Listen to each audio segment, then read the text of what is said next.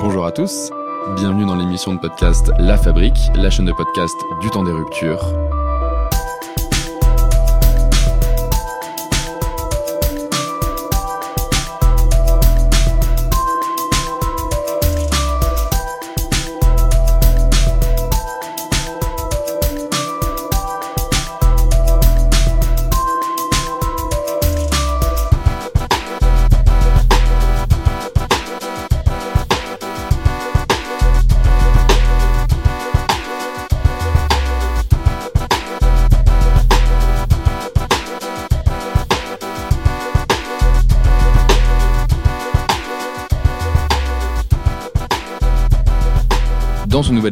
Nous allons continuer à investiguer la notion de récit.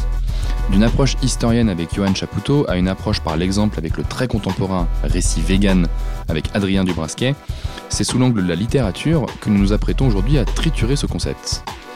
Nous sommes en compagnie d'Alexandre Geffen, critique littéraire, universitaire et directeur de recherche au CNRS, spécialiste de théorie littéraire avec un tropisme particulier pour la littérature contemporaine, et à qui l'on doit, entre autres, Réparer le monde, la littérature française face au XXIe siècle, paru aux éditions Corti, et Inventer une vie, la fabrique littéraire de l'individu, paru aux éditions Les Impressions Nouvelles. Je suis aujourd'hui accompagné de Milan Sen, rédacteur et chef de la rubrique Culture au sein du Temps des Ruptures, et grâce à qui cette rencontre a été possible. Le moins que l'on puisse dire, c'est que nous ne sommes pas venus seuls.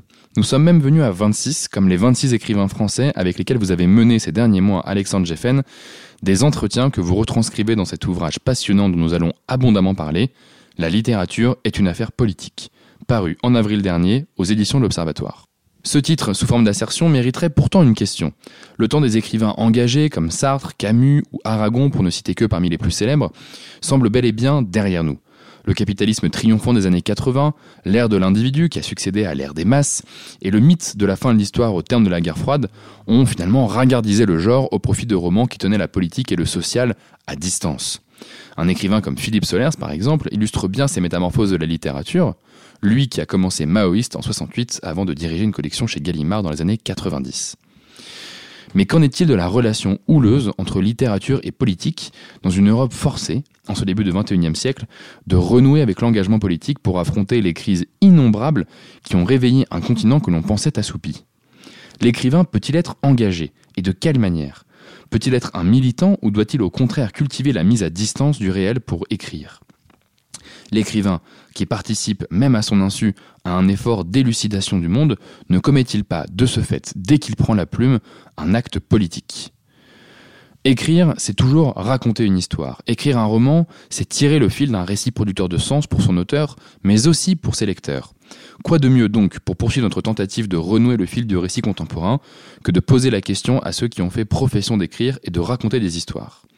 Ainsi, ma première question pour vous, Alexandre Jeffen, Comment en êtes-vous, au cours de vos recherches, venu à mener cette enquête littéraire et quel en a été le fil conducteur? J'observe depuis deux décennies la littérature française contemporaine. Euh, je l'ai vu, ainsi que, d'autres observateurs, s'intéresser euh, au monde, à des questions sociales, à des questions euh, culturelles. Et ces dernières années, j'ai trouvé que les écrivains manifestaient des formes d'engagement renouvelées, engagement euh, de terrain ou engagement textuel. et l'approche de cette grande année électorale m'a donné l'idée d'aller rencontrer les écrivains euh, pour leur demander où ils en étaient dans leur rapport avec la politique. Et je me suis dit qu'il fallait faire ça à l'ancienne, c'est-à-dire sous la forme d'une enquête dans laquelle on posait les mêmes questions, hein, comme on faisait au, au 19e siècle, à l'époque où, où Juliet s'intéressait à l'évolution littéraire, hein, euh, il posait un petit peu les mêmes questions, parce que ça permet des comparaisons, ça permet finalement de, faire un point sur l'état des, euh, des relations entre euh, littérature et politique. Et j'ai essayé de constituer un ensemble d'écrivains qui reflétaient quelque chose de la diversité extraordinaire de la littérature française contemporaine. Euh, on a une chance infinie de pouvoir lire dans la même librairie euh, euh, le dernier Virgile Despentes et, et aussi bien qu'un un ou, un Pierre Sange ou un Pierre Michon, etc. etc. Donc face à cette très grande variété des, des styles, des formes, des types d'œuvres, je me suis dit qu'il fallait réunir des gens qui étaient dans des courants littéraires différents. Qu'il s'agisse d'être du côté de, l'autobiographie comme Annie Ernaux, des gens qui vont tenter des choses beaucoup plus expérimentales du côté, je sais pas, des, incultes de Mathieu Larnaudy, d'Arnaud Bertina, ou d'Emmanuel Pirer ou de Nathalie Quintane, en incluant également ceux qui font des grands récits, des grands romans, Aurélien Bélanger, Éric Reinhardt, en incluant ceux qui font des, des sortes de, de, de grandes sagas historiques, à la Jean Rouault, à la manière aussi dont, possède Alice Zénitaire. Euh, j'ai essayé de réunir donc des écrivains venant euh, de courants, de courants littéraires extrêmement euh, différents. Alors, c'est ensuite poser la question de savoir dans quelle mesure euh, j'allais euh, chercher des écrivains d'opinions politiques différentes. J'ai cherché à le faire. Euh, j'ai eu quelques refus, quelques refus. Welbeck n'a pas répondu, mais j'ai finalement eu assez peu de refus et des écrivains tout à fait différents, qu'il s'agisse d'être du côté d'une d'une avant-garde toujours renouvelée ou d'être dans un roman euh, plutôt classique, euh, si ce n'est réactionnaire, du moins euh, le plus traditionnel, m'ont répondu. J'ai hésité beaucoup à aller voir des écrivains très positionnés à, l'extrême droite, hein, comme des, gens comme Renaud Camus, par exemple, ou Richard Millet. je, euh, je n'en ai pas eu envie. Je me suis dit que je ne voulais pas que le livre serve de prétexte en fait à, à porter ce type de discours. Et finalement, les écrivains qui sont représentés ici euh, sont très largement à gauche, euh, voire dans une gauche assez affirmée, assez forte. Certains d'entre eux, comme euh, Laurent Binet ou Annie Ernaux, ont explicitement appelé à, à voter Jean-Luc Mélenchon aux dernières présidentielles. Mais je crois que cette répartition quelque peu biaisée reflète en fait l'état euh, politique de la littérature contemporaine, euh, qui est clairement euh, une littérature dans laquelle les valeurs de changement social, d'attention aux vulnérabilités, de volonté de, faire progresser un certain nombre de, valeurs démocratiques est clairement affirmé, hein, de l'écologie à, la cause euh, féministe, euh, de la manière dont on voulait euh, avoir une analyse critique sur l'histoire coloniale à celle dont on voulait regarder de manière précise le fonctionnement du monde du travail en régime néolibéral, la, la, France littéraire est largement à gauche. Très bien. Est-ce que pour, pour commencer, je pense qu'il pourrait être intéressant pour nos auditeurs je sais que la question, c'est un exercice un petit peu difficile, mais est-ce que vous pouvez nous brosser un, très rapide historique euh, de la relation entre justement ces deux termes, les deux termes du livre, savoir la littérature et la politique? On sait que c'est que la littérature naît en fait dans ce sens-là au 19e siècle. Ça affleure dans, dans le livre à certains, à certains moments, que ce soit dans, dans les introductions des différentes parties ou dans le propos de certains des écrivains que vous interrogez, la relation entre la littérature et la bourgeoisie du 19e siècle. On sait que cette relation a évolué au fur et à mesure du 20e siècle, notamment la question que vous posez à chaque fois en début d'entretien qui est est-ce que vous avez la nostalgie euh, de, des écrivains engagés, de la littérature engagée, pardon. Du coup, comment a évolué cette relation entre euh, politique et littérature? C'est juste à très grand c'est un petit peu pédagogique. C'est formidablement étudié par euh, Gisèle Sapiro hein, dans, dans euh, un essai qu'elle a consacré au rapport entre euh, littérature et, et, engagement et histoire de l'affaire Dreyfus jusqu'à la guerre d'Algérie. Euh, la position euh, des écrivains a beaucoup varié. Hein. Elle était tantôt euh, celle d'un retrait dans la tour d'ivoire esthétique, à l'époque où la, la, question politique avait semblé, après l'échec des révolutions de 1830 et 1848, définitivement réglée. Un certain nombre d'écrivains se sont mis à l'écart de la tribu. Euh, euh, c'est analysé par Bourdieu, hein, qui explique comment l'échec de toute une génération romantique a poussé des écrivains étant de plus en plus marginalisés socialement à se réfugier dans une bohème qui avait comme religion la littérature et qui renonçait à se battre encore sur le terrain des idées. Hein. Je crois que les, deux échecs des, révolutions du XIXe siècle ont, ont, clairement marqué la conscience historique. malgré ces échecs-là, là, l'affaire Dreyfus a été un grand moment de polarisation. Euh, de polarisation à une époque où, je vous le rappelle, une partie euh, de la droite est encore antidémocratique, elle est anti-moderne et antidémocratique, euh, et, clairement, entre justement les l'affaire Dreyfus et la guerre d'Algérie, on doute, on s'inquiète, on critique encore la démocratie. Je crois que c'est quelque chose qui a, beaucoup changé aujourd'hui, où, je crois qu'on ne trouverait pas d'écrivains qui, s'en prennent à la démocratie au nom d'un ancien régime qu'il faudrait euh, rétablir. Euh, et euh, à ce titre-là, les positions ont varié. J.S. Sabiro les, décrit entre plusieurs pôles. Hein. Un, pôle, donc je vous le disais, qui est un, pôle, de, un pôle de retrait, un pôle de conservatisme un peu à, la mode des académiciens finalement, la position du notable finalement, euh, mais aussi euh, des positions euh, politiquement très, très affirmées et souvent congruentes avec une avant-garde de, de, gauche, voire d'extrême gauche.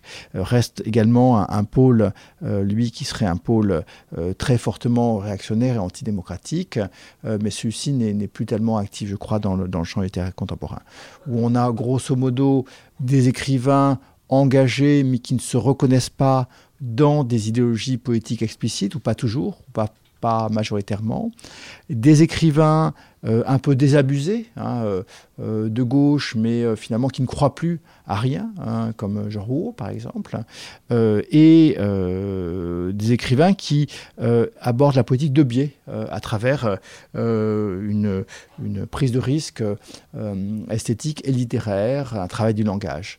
Qui est leur manière à eux de s'inscrire dans, la littérature, dans, pardon, dans l'intérêt de la littérature pour la politique. Donc chez beaucoup d'écrivains que vous avez interrogés, euh, revient cette idée d'un renouveau de la littérature engagée, ou du moins animée d'un désir de raconter les récits de populations ou de groupes sociaux dominés ou invisibilisés. Est-ce que vous partagez ce constat qu'il y aurait eu une dépolitisation relative à la fin du XXe siècle et qui serait concomitante à la fin des idéologies, euh, suivie d'une repolitisation potentielle avec ces récits de vie et euh, cette littérature de récits au XXIe siècle. Alors tout le monde effectivement s'accorde à voir euh, la fin des années 70, l'après-guerre d'Algérie et ensuite la, chute du communisme comme un moment de, de, dépolitisation. Hein. Euh, parce que euh, euh, on n'a plus d'idéologie porteuse, parce que le, marxisme n'est plus présent. Et, dans, cette entre, dans cette série d'entretiens, il n'y a que deux écrivains qui se réclament explicitement du marxisme, la plus âgée, Annie Ernaux, et, la plus jeune, Sandra Lucbert, qui cite même Mao, aussi étonnant que ça puisse sembler aujourd'hui en 2022. mais clairement, cette dépolitisation, c'est absolument mise en œuvre à la fin du XXe siècle. Euh, lorsque finalement on, s'imaginait euh, dans une paix perpétuelle. Ensuite euh, est advenu un, tournant néolibéral de plus en plus net de la société, une série de, crises économiques et sociales qui ont par exemple marqué la question des territoires. Hein, lorsque Marielle Lafont parle de la, de la province du centre, c'est clairement un territoire marqué. Hein, euh, lorsque Nicolas Mathieu euh, parle des, zones périphériques, c'est clairement euh, des périphéries oubliées. Hein, et à ces crises du néolibéralisme se sont rajoutées des, crises écologiques, des, prises de conscience des enjeux culturels, des enjeux identitaires, des femmes, des, des identités multiples qui aspiraient à la reconnaissance. Et tout ça a entraîné une forte poétisation hein, de, de, littérature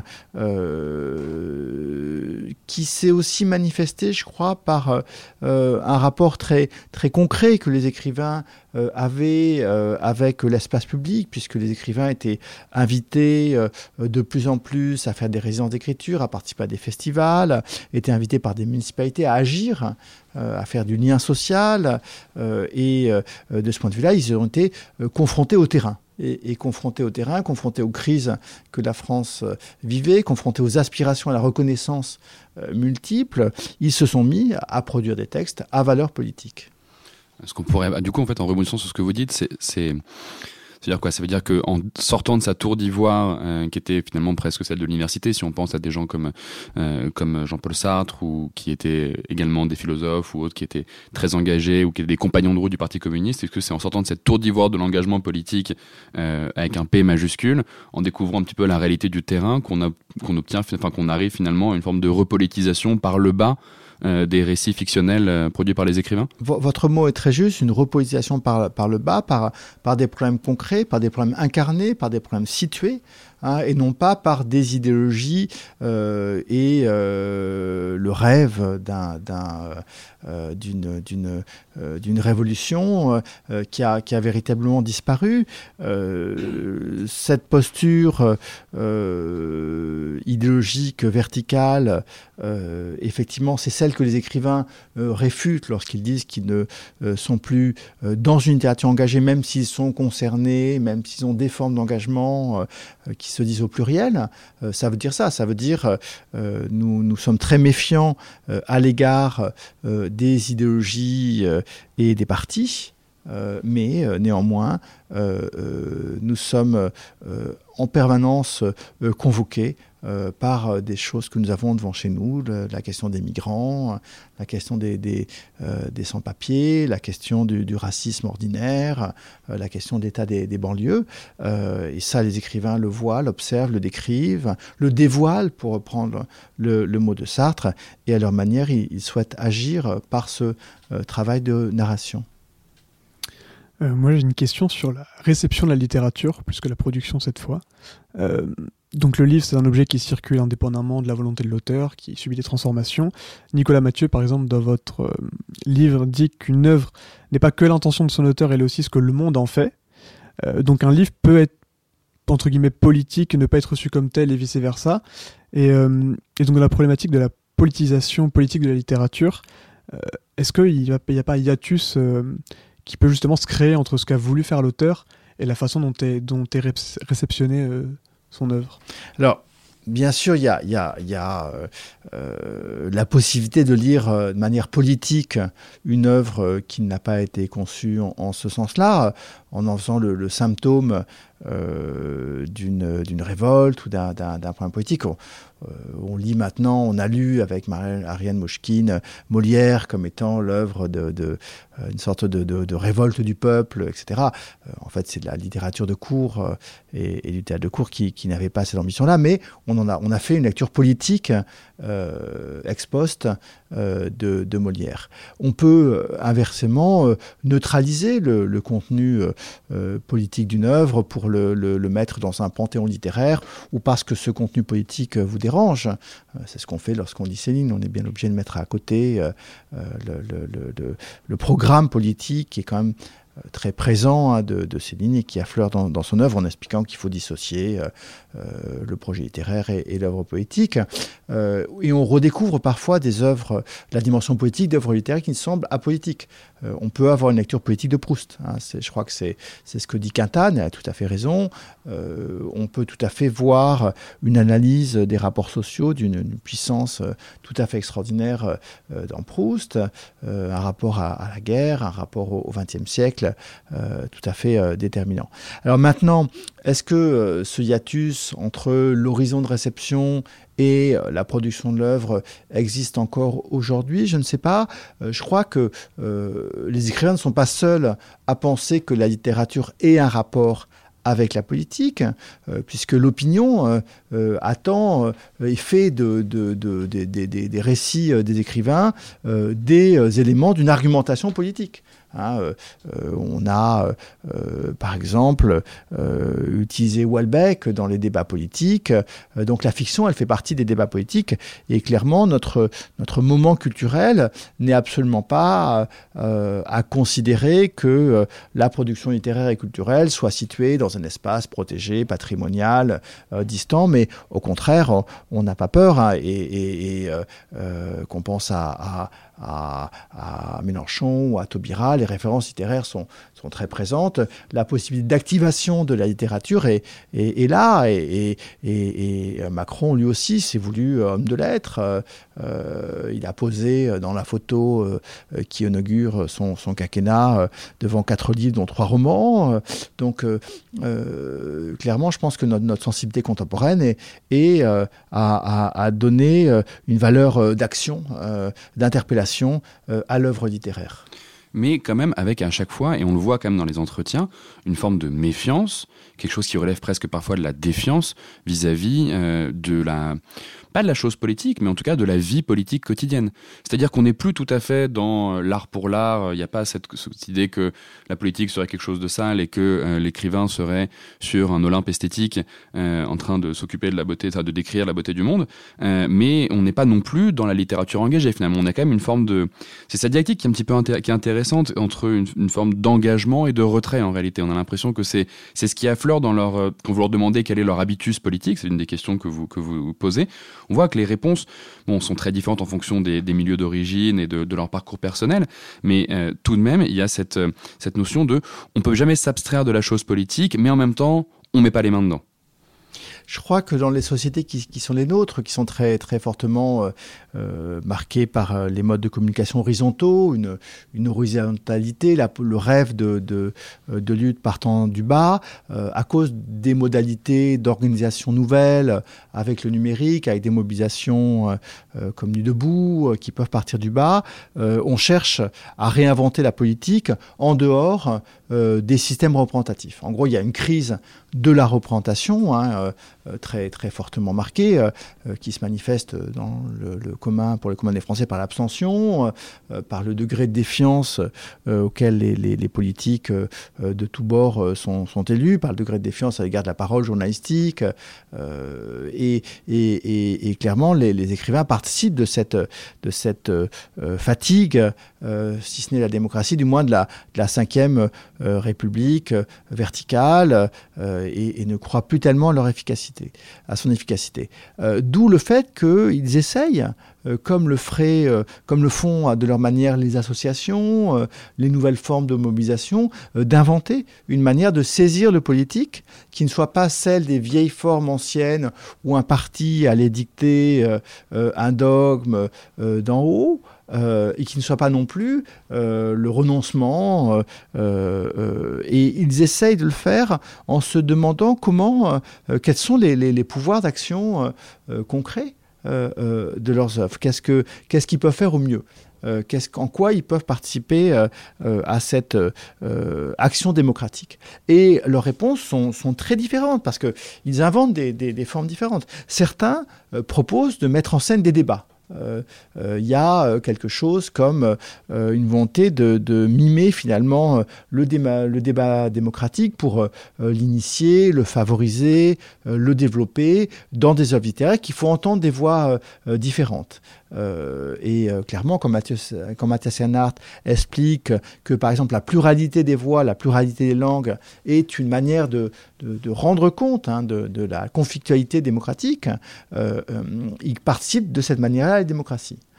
D'autres écrivains vont essayer de participer au jeu démocratique en enquêtant, un peu à la manière d'un journaliste, euh, par des écritures de non-fiction, euh, en enquêtant sur leur passé, comme le fait euh, Annie Arnaud, en enquêtant sur le, présent, comme peut le faire des écritures très documentées, hein, comme celle de Mathieu Arnaudy, hein, qui, a, qui, a, enquêté sur la génération Macron, justement, à l'ENA. Euh, et là, ce sont des enquêtes de terrain qui vont nourrir euh, une réflexion informative, euh, la littérature étant capable de restituer une atmosphère, un lieu, des rapports. D'autres écrivains vont essayer de travailler la langue. et pour un une écrivaine comme Emmanuel Pirer, on fait de la politique en faisant, en interrogeant la langue contemporaine, les, les, poncifs qu'elle véhicule, voire, comme le, propose de, Sandra Lubert, en, questionnant sa dimension euh, euh, involontairement ultralibérale. Ça, c'est une, vieille, une vieille interrogation. Hein. C'est comme ça que, que Barthes arrivait à réconcilier euh, les avant-gardes littéraires et les avant-gardes poétiques en disant que qu'une grande langue, c'est celle qui va déconstruire euh, les valeurs implicites qui circulent dans une société et qui nous, et qui nous transforment. D'autres encore vont essayer de procéder par, euh, par le mythe ou par le grand récit. Hein. c'est le cas de, de ou c'est le cas, par exemple, pour le mythe, par Laurent Godet, qui fait un pas de côté, qui se situe du côté de, au fond, qui déplace la question politique euh, du côté d'histoire de, de, rois africains et, de leur lutte de pouvoir pour essayer de comprendre ce que c'est qu'une dynastie. Donc, je pourrais donner d'autres exemples encore hein, euh, de ces, formes d'action de, politique des écrivains euh, contemporains. elles sont très diverses, elles sont très riches, elles sont aussi formidablement riches que les formes d'action de la société civile, des nouvelles, mobilisations citoyennes. Elles sont parfois directement connectées au terrain et mêlées justement à ces actions citoyennes. Quand Arnaud Bertina va en Afrique enquêter sur les prostituées africaines avec des entretiens, il participe au, travail social quasiment. Lorsqu'il va enquêter dans une usine qui ferme, lui aussi, il est, au plus proche hein, des, des, ouvriers et, il est mi-écrivain, mi-accompagnateur, mi intermédiaire, euh, mi-porte-voix euh, euh, de ces revendications. Mais est-ce qu'il n'y a pas quand même une résistance chez des écrivains marqués au centre, centre droit ou voire à droite sur cette repolitisation de la littérature, ou du moins c'est ce qu'ils ce prétendent, c'est ce qu'ils disent. on a par exemple Marie-Hélène Lafont qui explique, donc je cite, Le travail d'écriture est au contraire attaché dans mon esprit à la mythologie jubilatoire et vertigineuse de la solitude on est vissé à l'établi et complètement embarqué dans quelque chose qui n'a rien à voir avec le sociétal, le politique, etc. Là, on a un peu l'impression d'entendre le, discours de la Tour d'Ivoire, le discours euh, en partie de l'art pour l'art, ou du moins euh, de, ce qui, n'a pas à voir avec la documentation, l'enquête justement dont, vous venez de parler. Donc est-ce qu'il n'y a pas justement euh, une politisation corrélée à un marqueur à gauche, voire à gauche radicale, comme vous l'expliquiez tout à l'heure? Le, cas de Marilène Lafont est, très intéressant. Moi, je ne pense pas qu'on puisse euh, en faire une écrivaine de droite, même si elle est invitée chez Fugelkraut et même s'il y a des papiers sur elle dans, le Figaro. C'est pas. Euh, je pense pas que son œuvre véhicule des valeurs de droite. Euh, il faudrait savoir si son aspiration, qui est comme celle d'autres écrivaines qu'on peut vraiment pas rattacher à la droite, comme Chloé Delhomme, a une langue euh, ambitieuse est une valeur de droite. Et ça, c'est une question sur laquelle je, je reviens euh, dans, mon livre, euh, la langue est-elle une est-elle euh, marquée une langue lyrique, une langue pratiquant un grand style Est-il est-elle forcément une langue de droite? C'est on peut on peut tout à fait répondre différemment hein. face aux mêmes vulnérables. La réponse d'Annie Ernaux consistant à dire je vais avoir une langue qui sera compréhensible pour eux euh, que mes parents auraient pu lire, mes grands-parents auraient pu lire, euh, pour ne pas intimider et la réponse de Marine Lafont face euh, aux, ruraux de ma famille, euh, je vais produire une, langue magnifique qui va les élever, les anoblir, les sortir de leur pétrin. Moi, je crois que les deux réponses peuvent se, peuvent se justifier. En tout cas, ce sont deux choix littéraires. Il n'y a pas de raison de penser qu'il y a un choix de gauche et un choix de droite de, ce point de vue-là. Hein. Je crois que euh, les, choses sont sans doute un, petit peu plus, plus complexes que ça. Alors, est-ce que ce n'est pas faire de la politique comme le fait Marine Marine Lafont en s'intéressant aux néo-ruraux qui n'intéressent que personne ne, va regarder, en, donnant aux gens de peu, aux minuscules, comme disait son maître Pierre Michon, une, immense dignité, une visibilité. Je crois qu'à sa manière, elle fait la politique. Qu'elle considère qu'il faille à un moment revenir dans le silence et le travail de son atelier, c'est sans doute un moment que, que beaucoup euh, d'écrivains connaissent et partagent. Et je vous le disais, euh, euh, Chloé Delhomme, dans son exigence stylistique, est, tout à fait un une écrivaine de gauche par pour mille raisons. pour autant, elle aussi, elle a besoin d'être tranquille pour écrire et, et, d'écrire bien et, et de, soigner de, de, la forme. Et elle investit dans la forme et, et, en passant par ce retrait d'écrivain sur la forme. Alors, ça tombe bien que vous ayez parlé là justement de cette question que vous posez dans, à chacun des, écrivains interrogés, qui concerne, qui était, qui existe-t-il euh, une langue de gauche et, ou une langue de droite? Euh, J'étais interpellé par cette question. En réalité, les réponses étaient très intéressantes de voir euh, l'amplitude, euh, Elles sont très diverses, de réponses. Ah, ça, c'était, pour le coup, c'était entre ceux qui nient catégoriquement la possibilité qu'il puisse y avoir une langue de gauche ou de droite et ceux qui en réalité sont, enfin, acquiescent finalement à cette bipartition. mais j'étais intéressé, enfin, j'étais interrogé par, par cette question. Pourquoi avoir posé cette question Qu'est-ce que vous Comment elle vous est venue? Parce qu'en fait, c'est vrai que j'aurais même pas, je pense, pensé d'avoir de, catégoriser, de politiser la langue à ce point. Je sais qu'on a parlé, effectivement, il y a eu la, langue du Troisième Reich, la langue du, néolibéralisme, enfin. Mais, mais langue de gauche, langue de droite, je trouvais que la bipartition était assez, assez violente. Pourquoi, du coup, cette question? Et qu'est-ce que, qu'est-ce que vous en pensez vous-même, finalement? Moi, je viens de, lecture de, Barthes, de lecture euh, euh, de, cette époque de débat où euh, la langue était considérée comme un vecteur poétique fort. Hein. ça a été le cas dans les avant-gardes qui ont vraiment interrogé cette question de la langue. Et, de ce point de vue-là, il m'a semblé vraiment qu'il fallait savoir un peu où on en était. Hein, par rapport à cette idée euh, euh, très, très, euh, très marquée, à savoir qu'il y avait une, une langue de gauche, celle des avant-gardes, et une langue de droite, une langue classique, une conservatrice. Et je voulais savoir un petit peu où en étaient les, les, écrivains par rapport à cette proposition. Euh, comme j'aurais demandé où ils, en, étaient par rapport au concept, à la formule de littérature engagée, j'aurais demandé où ils en étaient par rapport à cette proposition des années 70. Et vous avez raison, euh, les réponses sont extrêmement euh, différentes.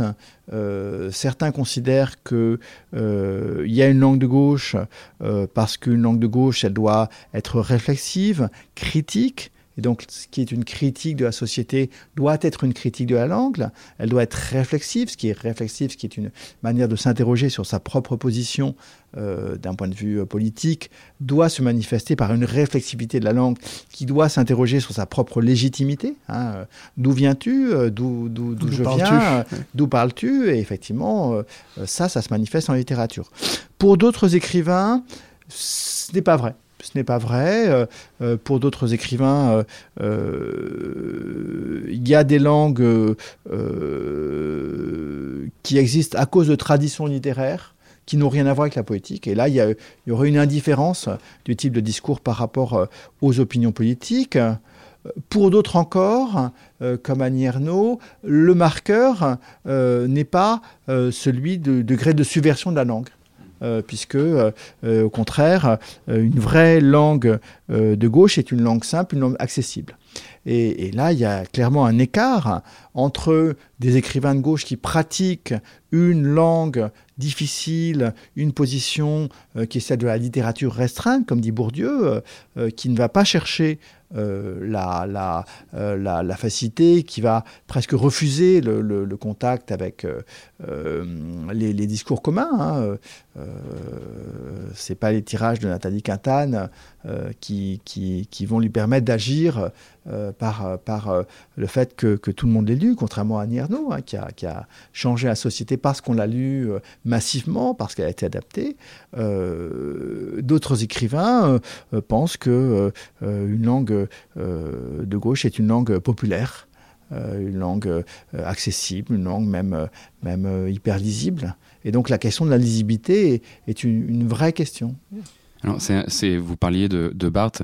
on sait que Barthes, dans les années 50, avait théorisé la notion d'écriture blanche, c'est-à-dire l'écriture enfin, ce qui venait à la littérature de l'après-seconde guerre mondiale, qui est une forme de suspicion vis-à-vis de la langue, euh, qui se retrouve en France sous la plume de quelqu'un comme Marguerite Duras, sur le fait que la langue pouvait avoir justement, comme vous disiez, euh, avoir des, germes parfois même fascistes, enfin qu'on pouvait rendre même la langue responsable de certains, euh, certains errements de la modernité.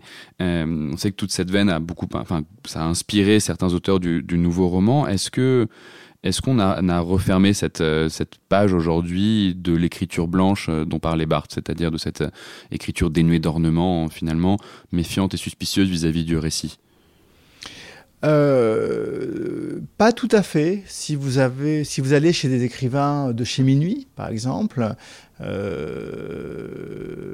les Ashnos, les Tanguy etc., ils sont clairement héritiers euh, de, cette euh, écriture blanche, euh, qui n'est pas l'écriture documentaire et, simple de l'enquête, du journalisme, tel que d'autres écrivains pratiquent, mais qui est effectivement une littérature de, la suspicion, de, la, suspension.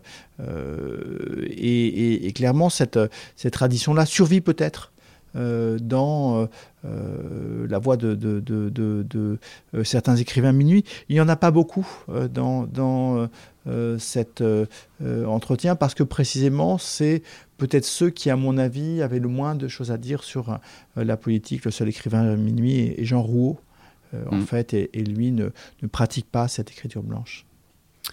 moi, j'aurais une question sur le lien entre émancipation et littérature. Donc, vous avez un chapitre qui s'appelle donc Émancipé dans lequel vous écrivez en introduction que la littérature a toujours constitué un instrument d'émancipation individuelle et sociale. C'est sa vocation depuis l'humanisme. Euh, est-ce que vous ne pensez pas que c'est faire une lecture euh, exclusivement de gauche, justement, de la littérature? Euh, Moi, je pense par exemple au, livre de, Compagnon, donc Les Antimodernes, dans lequel il explique, bien que la, thèse soit peut-être contestable, que pour lui, la littérature du 19e siècle est, est antimoderne. il cite par exemple Joseph de Maistre, qu'on peut quand même difficilement assimiler à l'émancipation individuelle et sociale. Donc ma question c'est, est-ce que l'émancipation et littérature vont nécessairement de pair? C'est une très très très belle et très très difficile question. Je ne pense pas qu'Antoine Compagnon euh, euh, décrète que l'ensemble de la littérature du XIXe siècle est une littérature antimoderne. Il montre simplement euh, la survivance d'une tradition antimoderne jusqu'à des, des, des, auteurs très très tardifs et, et, de ce point de vue-là, il était extrêmement contesté en soulignant l'antimodernité de, de Barthes, justement. il, il, a fait euh, grincer euh, beaucoup, beaucoup, euh, beaucoup dedans et, je crois qu'il est peut-être allé un petit peu trop loin. moi, je veux bien que, que, que Joseph de Metz soit clairement un anti-moderne, c'est même la définition d'antimodernisme, l'opposition aux Lumières. Hein. Euh, cette tradition d'opposition lumière, euh, arriver à la retrouver euh, chez Barthes simplement parce que Barthes aime les classiques, ça me paraît un tout petit peu abusé. Maintenant, est-ce que la littérature, de toute façon la littérature c'est un, un, mot moderne en réalité qui est inventé au XIXe siècle, au début du XIXe siècle, est-ce que ce qu'on appelle rétrospectivement la littérature des siècles classiques a un rôle émancipateur? Euh, c'est une question vraiment euh, euh, très très très intéressante. Moi, je crois que dans une large mesure, oui, puisque la littérature est, est une représentation. Donc elle, offre euh, un miroir, c'est donc un, instrument dans lequel les, sociétés se, se regardent. Et, se regarder, c'est forcément euh, s'analyser et vouloir se, transformer. Donc à ce titre-là, elle participe nécessairement d'une transformation de la société. Euh, par ailleurs, comme c'est la grande thèse de, de Bakhtin, hein, la littérature est pluraliste par sa volonté de faire entendre différentes couches de la société, hein, et, cela euh, euh, depuis Rabelais, hein, selon Batkin. Et à ce titre-là, il est clair que par cette manière de, de faire voir, de faire de donner parole à des couches sociales différentes. elle participe de la manière dont, la, dont une dynamique sociale peut se mettre en œuvre en, se confrontant, en, dialoguant. donc je pense que, que la littérature moderne, cet usage représentatif et réflexif du euh, langage et cette volonté euh, d'analyser euh, la société moderne, d'analyser ses problèmes, d'analyser ses, questions, de, faire, de représenter ces, interrogations est clairement un élément de, transformation sociale. Jusqu'à euh, nouvel ordre, euh, tout ce qui transforme euh, une, société en, faisant valoir sa, pluralité et, en tendant à, à plus d'égalité, à plus de regards réciproques, relève quand même d'une forme de progrès. Donc finalement, on le voit dans les écrivains que vous avez interrogés, il y a une écrasante majorité d'écrivains euh, qui se revendiquent eux-mêmes de gauche, ou en tout cas euh, dans la, cette, la, galaxie, on va dire, de la, de la, de la gauche. Euh, comment, que, comment expliquer ce lien très étroit finalement entre la gauche et la littérature? Il y a cette phrase connue d'Anna Arendt qui disait que euh, la fascination des philosophes pour les régimes totalitaires était une déformation professionnelle. Est-ce que c'est de la même manière, il y a une affinité naturelle des écrivains euh, pour la gauche, qui serait liée, je sais pas, par exemple, à en fait, qui se nourrissent de fiction et qui a une forme d'idéalisme qui peut se dégager euh, commun à la gauche et, euh, au travail de l'écriture, ou est-ce que c'est encore autre chose? Si on est bourdieusien, ça tient au fait que les écrivains soient pauvres et soient, ne soient pas dans les classes euh, dominantes de la société.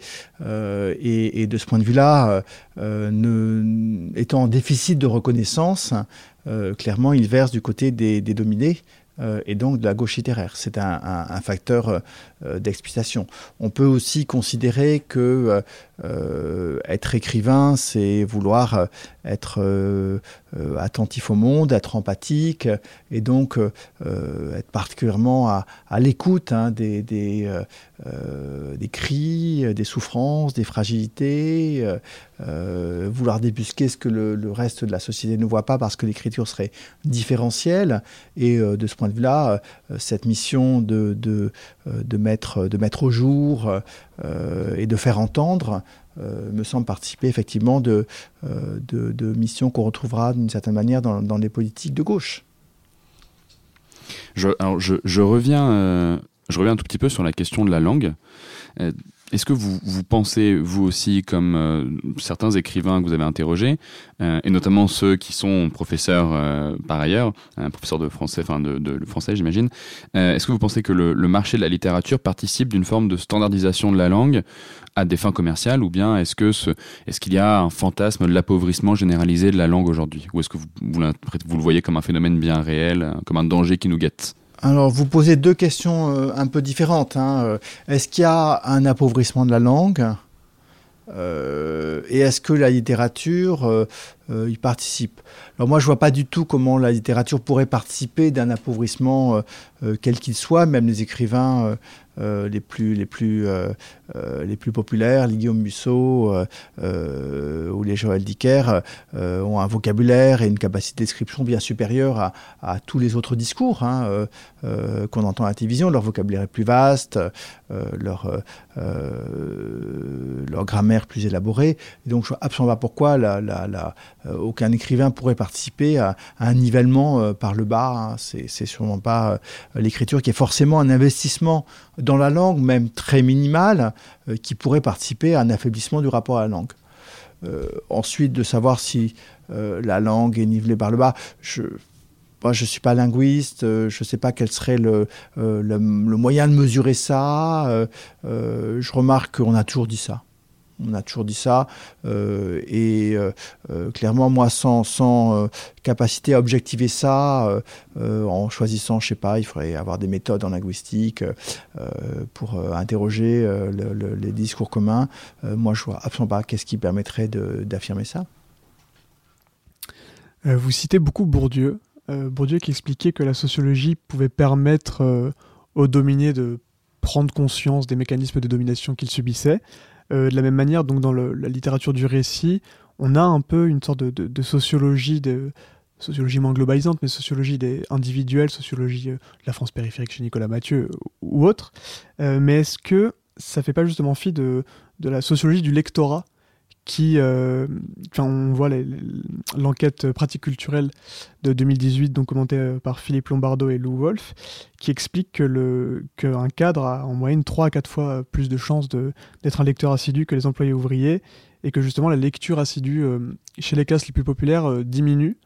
Euh, est-ce qu'il n'y a pas une sorte, non pas de hiatus, parce que je pense que les écrivains sont bien conscients, mais que c'est effectivement dommageable que la littérature faite pour émanciper les dominés ne leur soit entre guillemets pas accessible au sens, sens des pratiques culturelles.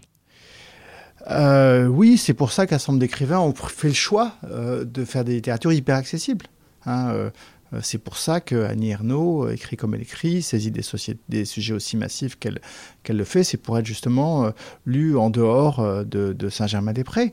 Euh, alors effectivement, les, grands lecteurs tendent un peu à décliner. Il y a un décrochage de plus en plus fort euh, dans le passage de l'adolescence et de la lecture adulte.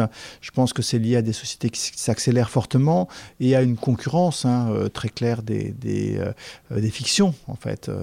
Euh, je pense qu'on a, on a le besoin de fiction euh, n'est pas moins faible qu'auparavant, mais, mais euh, le livre est en concurrence avec, avec Netflix ou avec la, promenade sur Internet. Je ne pense pas du tout d'ailleurs qu'il y ait de solution de continuité entre les médias. Hein. Je pense que absolument pas qu'il faille euh, considérer que, que maintenant il n'y ait pas de passage. Il y a de plus en plus de passages et je trouve ça tout à fait intéressant. Je ne pense pas non plus que la littérature est, forcément la, la, comme unique visée de rattraper les autres médias. Je crois qu'elle peut continuer à, à se différencier et à offrir d'autres types de contenus, d'autres types de questions. Euh, et je ne crois pas du tout qu'elle est perdue par avance, euh, parce que je crois que euh, être justement dans ce ralentissement, ce petit pas de côté, cette immersion dans la fiction, ce sont des choses qui sont extrêmement fortes, qui ont beaucoup de valeur dans des sociétés où on est quand même saturé d'écran. Et donc je ne crois pas du tout qu'il faille décréter la, défaite de la littérature, même si effectivement dans, l'extraordinaire floraison du numérique, elle, elle, a sans doute été un petit peu euh, écorné en nombre d'heures euh, que le français moyen lui consacre. Mais euh, d'abord dans le monde, il y a encore plein de sociétés dans lesquelles la lecture est absolument fondamentale. Savez-vous que ce sont les, Indiens qui sont les champions du monde de lecture? Ils disent 10 heures par semaine en moyenne. et, je crois qu'il peut avoir des, retours de ce besoin de lecture enfin, proportionnés au, à la saturation du temps court, du clic rapide, euh, je pense que le cerveau hein, euh, euh, a aussi besoin de, ce type d'activité cognitive qui est, la littérature, parce que c'est plus lent, parce que ça nous laisse le temps de penser, parce que ça nous offre les émotions en nous permettant de les représenter plus, personnellement que, que lorsqu'elles nous sont déjà pré-représentées par une image on s'éloigne un tout petit peu du sujet, mais euh, vous venez dire justement que vous pensez qu'il n'y a pas de, solution de continuité entre les différents médias, donc c'est-à-dire de rupture.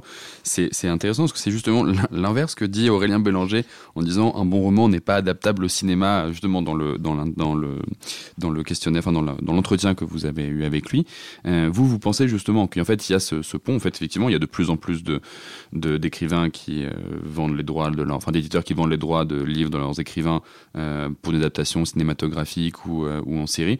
Vous, croyez justement euh, à ce lien entre les différents médias, et notamment la transposition de l'écrit euh, vers, l'image?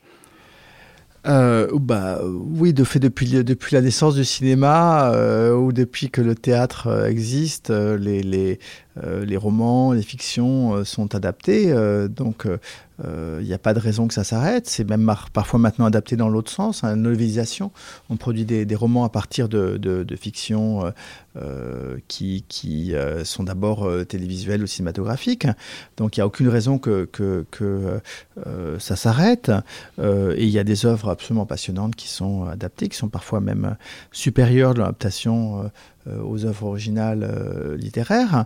Je pense que ce que veut souligner Aurélien Bélanger, c'est que effectivement on change euh, et on perd forcément quelque chose quand on, quand on passe, on change de média. La, la, la beauté de la langue ne se retrouve plus, par exemple, et c'est d'autres types de beauté qu'on va retrouver au cinéma. Donc je, je pense que, que si on considère globalement euh, l'économie esthétique, artistique, on peut s'y retrouver. Mais si on est focalisé uniquement sur les qualités euh, littéraires, proprement littéraires, euh, la manière dont, un récit nous conduit dans des phrases, dans des, scènes, à la manière dont le récit peut le faire, hein, c'est-à-dire en pouvant changer de point de vue, ce que ne peut pas facilement une caméra, par exemple, effectivement, il y a une perte. Il y a une perte, mais il y a autre chose. Qui comble qui, comble différemment, qui, comble différemment, mais de toute façon, tout, ça est extrêmement simple. Hein. On, euh, qui aujourd'hui n'a de bonheur esthétique que dans la littérature ou que dans le cinéma. notre, notre esprit est capable d'admirer euh, euh, différentes formes d'art. Euh, et, et, je vois absolument pas le, problème que ça pose. Et je pense qu'Aurélien Bélanger adore, d'ailleurs il en parle dans ses émissions aussi, la télé. Hein. Enfin, il en a parlé beaucoup, hein. il l'a décrite beaucoup en tout cas. J'ai une question, un, petit plaisir personnel. dans l'art du roman, Kundera parle de, du, du misomuse, la misomusie. Euh, il explique donc, je cite, qu'il y a la misomusie intellectuelle sophistiquée. Elle se venge sur l'art en l'assujettissant à un but situé au-delà de l'esthétique. La doctrine de l'art engagé, l'art comme moyen d'une politique. Les théoriciens pour qui une œuvre d'art n'est qu'un prétexte pour l'exercice d'une méthode, qu'elle soit psychanalytique, sémiologique, sociologique, etc. Est-ce que justement sa définition du misomuse, c'est, euh, ça correspond euh, à la repolitisation de la littérature comme justement ça, ça a beaucoup vieilli. Oui. Euh, il faut il faut savoir d'où écrit Kundera. Kundera, enfin il il vient de la la, la, la Tchécoslovaquie euh, et de l'art socialiste. et clairement, il s'est émancipé en regardant vers un art qui était protégé de, de, de, la politique. donc clairement, pour lui, ce qui est politique, c'est le fait d'être écrivain en dehors des systèmes, mais la littérature ne doit pas être politique, elle doit être purement euh, romanesque, elle raconte des histoires d'amour relativement euh, abstraites ou une réflexion un peu plus métaphysique. Mais, je crois que la, réaction de défiance euh, de, de, de Kundera, s'explique par la saturation du monde d'où il vient. C'est quelqu'un qui, naît dans un monde où la moindre des attitudes est politique et peut vous, envoyer dans un camp. et donc il n'a pas envie que la littérature, puisse vous envoyer dans des camps. Et je pense que c'est ça que, que, dit Kundera. Et, ça me paraît plus tellement adapté euh, à, notre époque contemporaine, en tout cas en France. Parce que l'art du roman est publié en 86, mais j'ai quand même l'impression qu'il conserve dans une certaine mesure cette position. Par exemple, quand son œuvre et non pas ses œuvres a été publiée euh, à la Pléiade, il a supprimé, enfin il a voulu supprimer tous les écrits euh, potentiellement politiques et il a voulu justement conserver bah, ce qu'on disait tout à l'heure, l'art pour l'art. Oui, peut-être qu'il se fait une idée de ce que c'est que l'éternité littéraire et, l'entrée dans la question de la Pléiade, euh, qui devrait survivre autant. Et pour survivre autant, pour lui, il ne faudrait pas que, l'ancrage dans une contemporanéité soit, soit trop fort. Je ne suis pas sûr qu'il ait raison là-dessus. Euh, Saint-Simon a survécu autant en étant euh, uniquement un chroniqueur de la cour, un chroniqueur de la cour et de ses moindres inflexions. Hein, et, et, il a survécu autant que, que Racine, qui lui se situe dans un pays lointain. Alors, pour revenir justement sur ce, ce, rapport entre politique et littérature, euh, vous posez deux questions qui sont en miroir finalement à chaque fois euh, dans les entretiens, à savoir est-ce qu'il y a des œuvres littéraires à portée politique et vice-versa, des œuvres politiques à portée littéraire? Alors là où on voit bien, c'est un peu tout le propos qu'on a tenu depuis le début de cette, de cette émission, euh, qu'en réalité finalement l'écrivain a du mal à s'abstraire euh, du réel dans lequel il est, donc participe à une forme d'élucidation du monde qui fait que son acte est forcément d'une manière ou d'une autre politique avec un, grand P et pas la petite politique mais la grande politique. En revanche, en tout cas comme fait politique, en revanche, on voit qu'ils sont tous un peu plus gênés aux entournures lorsqu'il s'agit de trouver des œuvres politiques à portée littéraire. Reviennent beaucoup De Gaulle, Churchill et Jaurès. Euh, parce qu'il y a justement un effort sur la langue euh, qui justifie une, ce, label finalement littéraire, mais on sent, mais toujours vis -à même vis-à-vis de De Gaulle, une forme de gêne en disant que, je sais plus qui le dit exactement, mais il disait c'est la statue du commandeur que j'ai du mal à déplier. Je crois que c'est Marie-Hélène Lafont, je suis pas tout à fait sûr, mais qui dit c'est la statue du commandeur de Gaulle et je n'arrive pas à la, sortir de ça. C'est marrant, cette, comment expliquer cette gêne finalement à essayer de, à même identifier euh, dans le discours politique une forme littéraire? Est-ce qu'on doit, bannir finalement le, discours politique des formes littéraires? Euh, en fait, pour euh, un homme euh, de l'âge classique, les grands orateurs étaient politiques et littéraires. Quelqu'un qui, était d'une culture rhétorique ne verrait absolument pas cette opposition-là. Démosthène est un, un, grand orateur, Cicéron, etc. etc. en revanche, pour les écrivains contemporains sont, sont, tributaires de la séparation euh, qui s'opère euh, au XIXe siècle et la différenciation des types de discours euh, dans lequel la littérature comme finalité propre va s'opposer, se différencier du discours politique. Et, de ce point de vue-là, sans adhérer à forcément un idéal de pur art pour l'art, ils sont quand même inscrits dans une spécialisation des métiers euh, qui fait qu'il n'y a plus beaucoup d'écrivains et de politiques et de politiques et d'écrivains, euh, euh, et de spécialisation des styles, de spécialisation des genres, des maisons d'écrivains, des maisons pardon d'édition, et, clairement des, objectifs. D'un côté, la finalité, du côté l'absence de finalité pour la littérature. Mais je vous le disais, ça se, ça se nuance, hein, puisque euh, en pensant que, que, leur littérature peut participer au débat démocratique, faire voir, euh, éclairer euh, les opinions, ils admettent quand même qu'ils puissent avoir une part de, de, de, de direction, d'inflexion. dans leurs œuvres. en revanche, ne leur demandez quand même pas de revenir euh, au régime euh, antérieur de, de, euh, consanguinité entre le discours politique et, et, le discours littéraire. C'est quelque chose qui, qui, qui au XXe siècle, ne connaît que beaucoup trop peu de, de, cas et toujours d'hommes politiques écrivant bien. Hein, à la De Gaulle, hein, qui est quand même avant tout un, un général euh, et euh, les cas euh, d'hommes politiques s'étant déclarés d'abord écrivains avant d'être homme politique. Bah, il y a le cas un peu ridicule de Mitterrand, mais en fait, personne n'y croit. Enfin, personne n'y croit. Je vous ai déjà essayé de lire une poésie de Mitterrand ou son roman de la paille et le grain. clairement, c'est une manière de. Ça fait chic. Hein, ça fait chic. Euh, euh, c'est même, assez réactionnaire de sa part de, penser une chose, une chose pareille. Hein. Il, s'identifie à, euh, je ne sais quel, quel orateur de l'Ancien Régime en disant des choses pareilles. Et Bruno Le Maire, non? Je ne commenterai pas. en intervenant publiquement via des tribunes et surtout sur les réseaux sociaux, euh, les écrivains ne se font-ils pas les héritiers des intellectuels au sens premier du terme, à savoir, comme disait Sartre, euh, des gens qui se mêlent de ce qui ne les regarde pas euh, Est-ce que les réseaux sociaux ne participent pas en partie du retour, non pas forcément de la littérature engagée, mais de l'écrivain engagé, indépendamment de ce qu'il peut produire dans ses livres? C'est le cas pour un certain nombre d'entre eux. Lorsque Édouard Louis tweet pour accuser euh, nommément euh, Sarkozy, Macron de, meurtre, d'avoir tué son père, enfin avec une violence incroyable, lorsque certains écrivains utilisent un Twitter extrêmement dénonciateur et, très violent et très accusatoire, oui, les réseaux sociaux peuvent participer d'une politisation euh, d'un ensemble d'écrivains, euh, comme euh, les réseaux sociaux, partie de notre propre politisation. Hein. Ils nous entraînent justement à, afficher, à expliciter, à rendre visibles nos opinions et, les effets d'entraînement, les effets de, de silo nous, poussent sans doute à, à avoir des positions moins, moins nuancées, plus rapides que, que dans un débat complexe.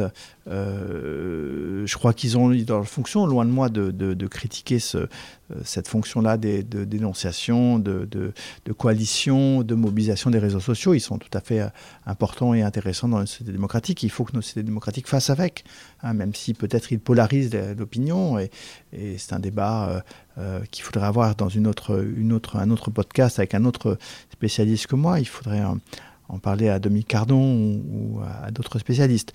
Maintenant, euh, le cas euh, que je citais, celui d'Edouard Louis, ou le cas de, d'un nombre d'écrivains qui, comme Marie Connet, par exemple, que, que, j'ai interviewé, qui est très, très, sauf fait de la cause des migrants, qui utilise beaucoup Facebook, par exemple, pour, pour mettre en, rendre conscience et attirer l'attention et, attirer l'opinion, ou d'écrivains qui, s'intéressent beaucoup à la cause écologique. Euh, ils font de, de, de, leurs romans autant que des réseaux sociaux des dispositifs d'alerte et de dénonciation. Euh, ne sont pas non plus dominants et, majoritaires. Enfin, il ne faudrait pas euh, imaginer une double vie d'écrivains contemporains, hyper actifs et hyper euh, virulents sur les réseaux sociaux et, et retirer de l'opinion publique. Quelqu'un comme Laurent Binet, qui est très actif sur les réseaux sociaux, est aussi quelqu'un qui va dans les manifs et, et, monte sur la tribune. Alexandre Jeffen, merci infiniment d'avoir participé à cette émission de la Fabrique et euh, à très bientôt, j'espère.